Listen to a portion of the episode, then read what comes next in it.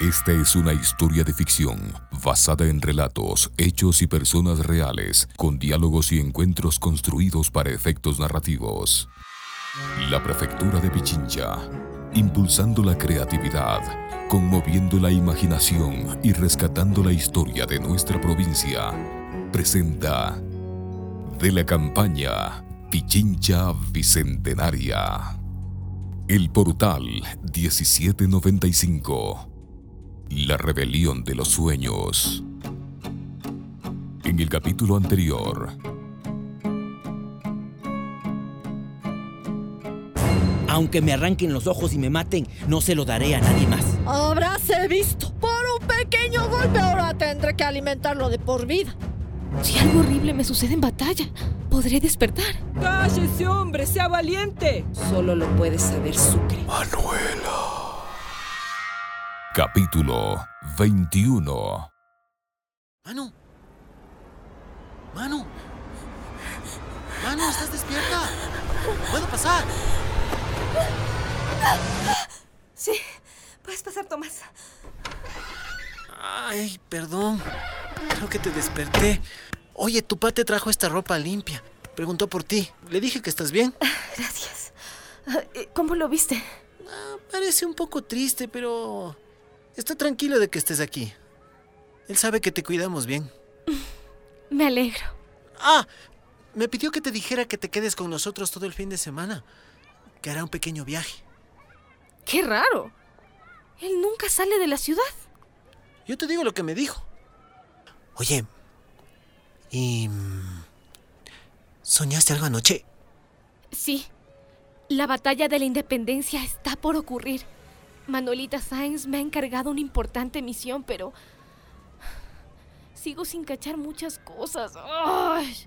¿Por qué no puse más atención en las clases de historia? Yo... Mm, ¿Qué? Es que anoche tuve una idea. ¿De qué? Tú acomódate en la cama, pero por nada del mundo vayas a levantarte. ¿Qué vas a hacer, Tomás? Tú solo relájate. Tomás Salió de la habitación y regresó con una bandeja con un desayuno preparado para Man. Se lo acercó a la cama. No lo puedo creer. Eres tan tierno.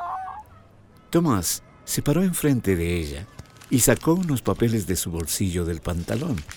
Asumió una pose de un profesor muy distinguido y empezó a hablar.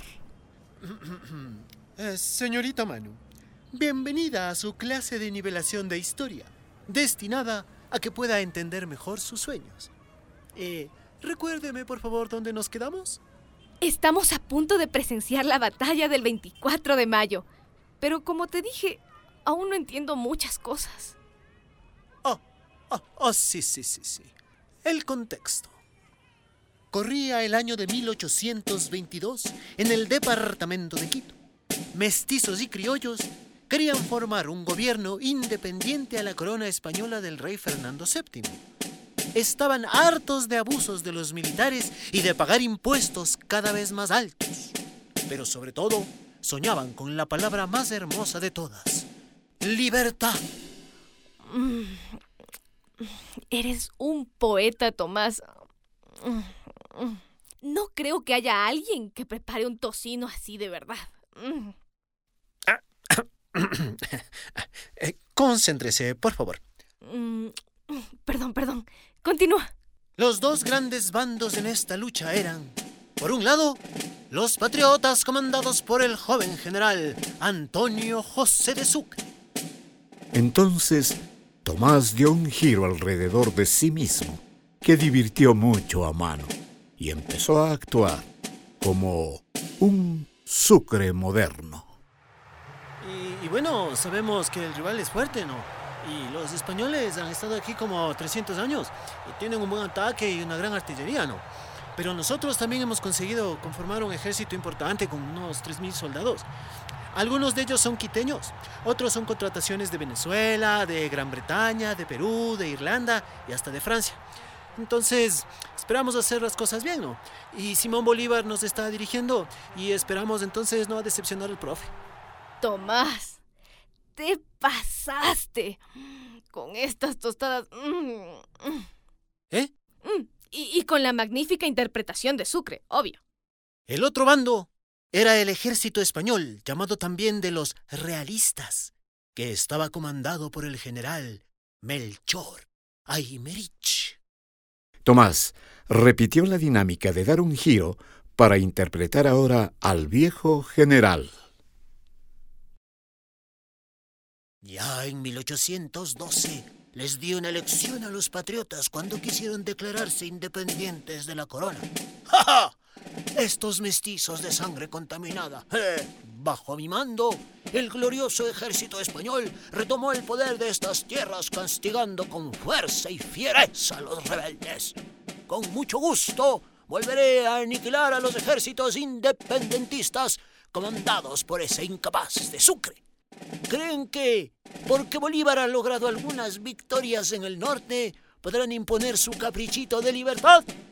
Juro por Dios que en el campo de batalla haré que se arrepientan por su rebeldía. Seré más cruel que nunca. Le faltaron huevos. ¿Ah? ¿Qué, qué dijiste, Manu? Al desayuno, al desayuno. Digo que le faltaron huevos, pero por lo demás, te estuvo exquisito. Y tu explicación, simplemente magnífica. Ah. Así llegaron ambos bandos a la confrontación. El día había sido elegido y el lugar también. 24 de mayo de 1822, en las laderas del volcán Pichincha. Eran los militares patriotas quienes empuñarían las armas, pero detrás de ellos muchísimas otras voluntades e inteligencias los respaldaban. Desde quienes donaban provisiones para los soldados hasta quienes hacían labores de espionaje, como Manuela Sáenz, Jonatás y Natán. La libertad no solo se fraguó en el campo de batalla, sino en toda alma y mente convencida de que la única forma de vida que vale la pena es una sin cadenas. La libertad. Nunca antes me había puesto a cuestionar el valor de esa palabra, Tomás. Me quedé hasta tarde haciendo este resumen. Ojalá te haya servido.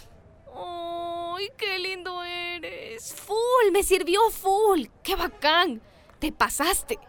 ¿Cachas que los españoles de verdad creían que tenían derecho divino de ser nuestros amos? Yo leí que el tal Aymerich ese era, era un general de full experiencia, verás. Imagino que esa batalla debió ser demasiado dura para los patriotas. Muchos hombres murieron y otros muchos quedaron malheridos. Entonces Manu recordó que Manuela Sáenz le había encargado la misión de atender a esos heridos en batalla y sintió miedo. Tomás, debo salir. Pero te dije que tu padre no va a estar en la casa. No voy a casa. Debo averiguar algo y regreso para salir a pasear. ¿Te parece? Ah, ya, fresco. Claro, claro. Yo me quedo jugando aquí un poquito online. Justamente. Volveré para liberarte de ese mundo online y meterte al mundo real. Como digas, Manu. Te espero. Tomás, muchas gracias por todo. Manu fue directamente donde el terapeuta, con quien trabajaba la relación con su padre y el secreto de su madre. No tenía cita, así que golpeó la puerta tímidamente. Mano, qué sorpresa. Hola, Doc. ¿Puedo hablar con usted? Si no está muy ocupado, claro. Sí, por supuesto. Mi próxima cita llega en unos 30 minutos. Pasa. Cuéntame. ¿De qué quisieras hablar? Yo sé que le dije que no creo en el tarot y, y cuando me preguntó acerca de lo que pienso Sí. sobre los sueños, le dije que, que creía que eran solo sueños y nada más. Ajá. Doctor, ¿usted cree que una persona pudiera tener un sueño tan vívido como como para que si esa persona muriera en el sueño, pudiera morir también en el mundo real? En nuestro próximo encuentro ante el portal 1795. ¡Ha comenzado! ¡La batalla por la libertad! ¡Ha comenzado! Soy el soldado Abdón Calderón, señorita. ¡Qué rabia que siento! ¡Busco a Manuela Sáenz!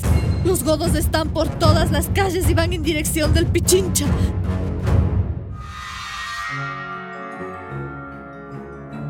La prefectura de Pichincha. impulsando la creatividad, conmoviendo la imaginación y rescatando la historia de nuestra provincia, presentó el Portal 1795. La rebelión de los sueños.